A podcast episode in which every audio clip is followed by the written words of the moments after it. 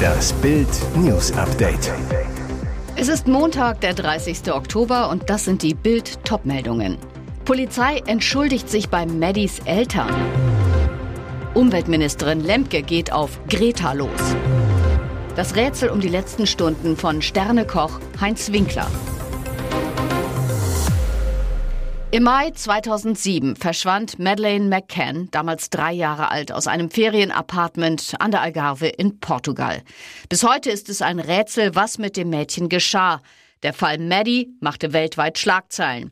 Unter Verdacht gerieten zeitweise auch die Eltern, Kate und Gary McCann aus England. Jetzt, mehr als 16 Jahre später, hat sich die portugiesische Polizei bei den Eltern von Maddie entschuldigt. Das berichtet BBC Panorama. Demnach reiste eine Delegation hochrangiger Beamter Anfang dieses Jahres von Lissabon nach London. Sie trafen sich mit Gary McCann und entschuldigten sich für die Art und Weise, wie die Ermittler den Fall untersuchten und wie sie die Familie behandelten. Maddys Eltern äußerten sich bislang nicht dazu. Im September 2007 wurden Kate und Gary McCann im Rahmen der Ermittlungen zum Verschwinden von Madeleine zu Verdächtigen erklärt. Beide wurden von portugiesischen Ermittlern befragt, die glaubten, dass sie eine Entführung inszeniert und die Leiche ihrer Tochter versteckt hätten. Kate McCann berichtete, dass ihr sogar ein Deal angeboten wurde, den Tod ihrer Tochter im Austausch für eine kürzere Strafe zuzugehen. Jetzt gibt es sogar von der Bundesumweltministerin Zunder. Steffi Lemke hat Statements der Klimaaktivistin Greta Thunberg und der Klimaschutzbewegung Fridays for Future zu Israels Krieg gegen die Hamas kritisiert. Die unsäglichen Äußerungen von Greta Thunberg und Fridays for Future International zum Terrorangriff auf Israel zerstören das große Vertrauen, das viele, vor allem auch junge Menschen, in die Integrität der Bewegung haben, sagte Lemke dem Redaktionsnetzwerk Deutschland. Vor rund einer Woche hatte Thünberg, die FFF mitbegründet hat, in sozialen Netzwerken zu einem Streik für Solidarität mit den Palästinensern aufgerufen und damit für Empörung gesorgt. Am Freitag machte sie sich erneut für die Palästinenser stark. Gerechtigkeit für Palästina stand auf einem Schild, das die 20-Jährige bei ihrem freitäglichen Klimaprotest vor dem schwedischen Parlament in Stockholm in den Händen hielt. Auf Instagram hatte der internationale Fridays for Future Account zudem mit blankem Israel-Hass und antisemitischen Verschwörungstheorien schockiert, sich außerdem Hamas-Propaganda bedient.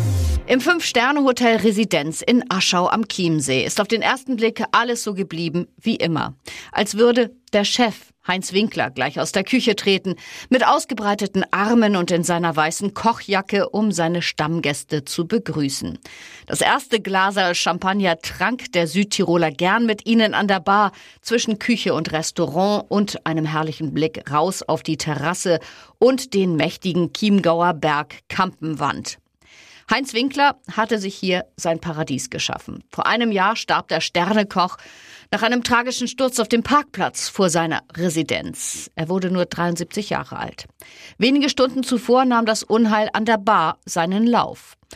Ein früherer Mitarbeiter und enger Freund von Winklers Witwe erschien plötzlich im Restaurant, wollte mit seinem alten Chef ein Glas Wein trinken. Es wurden mehrere Flaschen. Als die beiden Männer gemeinsam das Haus verließen, kam es zu dem ominösen Sturz. Sogar die Kripo ermittelte.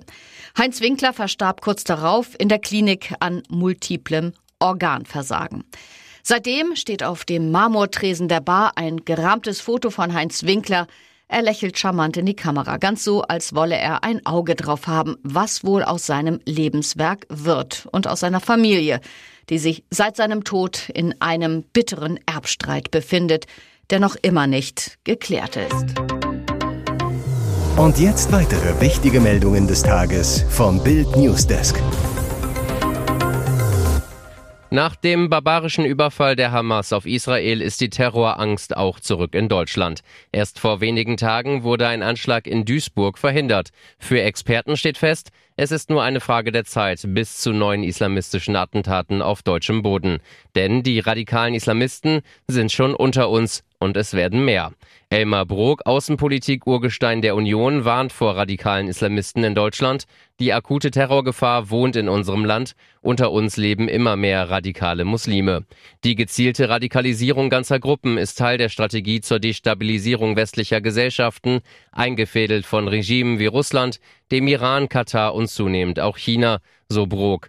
Auch der Gewerkschaftschef der Bundespolizisten Andreas Roskopf warnt gegenüber Bild, der Nahostkonflikt schlägt auch hier bei uns ein. Es werde, so Roskopf, vor Anschlägen gewarnt. Auch er sieht die Gefahr der Radikalen im Land. Unter den Personen, denen die Sicherheitsbehörden Anschläge zutrauen, stellen die Islamisten die mit Abstand größte Gruppe. Von 608 Gefährdern aller politischer und religiöser Richtungen sind 510 Islamisten. Hinzu kommen nochmal knapp 500 relevante Personen aus dem Umfeld. In Gefängnissen sitzen knapp 100, etwa 200 leben im Ausland. Polizeigewerkschafter Roskopf warnt, es könnten noch deutlich mehr Islamisten zu uns kommen, etwa aus dem Nahen Osten über die Balkanroute. CSU-Landesgruppenchef Alexander Dobrindt fordert angesichts der Lage, der Kanzler muss beim Stopp der illegalen Migration endlich eine Führungsrolle in Europa übernehmen. Dazu gehört als erstes die Anerkennung, dass die Belastungsobergrenze für Deutschland erreicht ist. Bargeld ist gesetzliches Zahlungsmittel. Doch was nützt das, wenn man es nicht mehr abheben kann?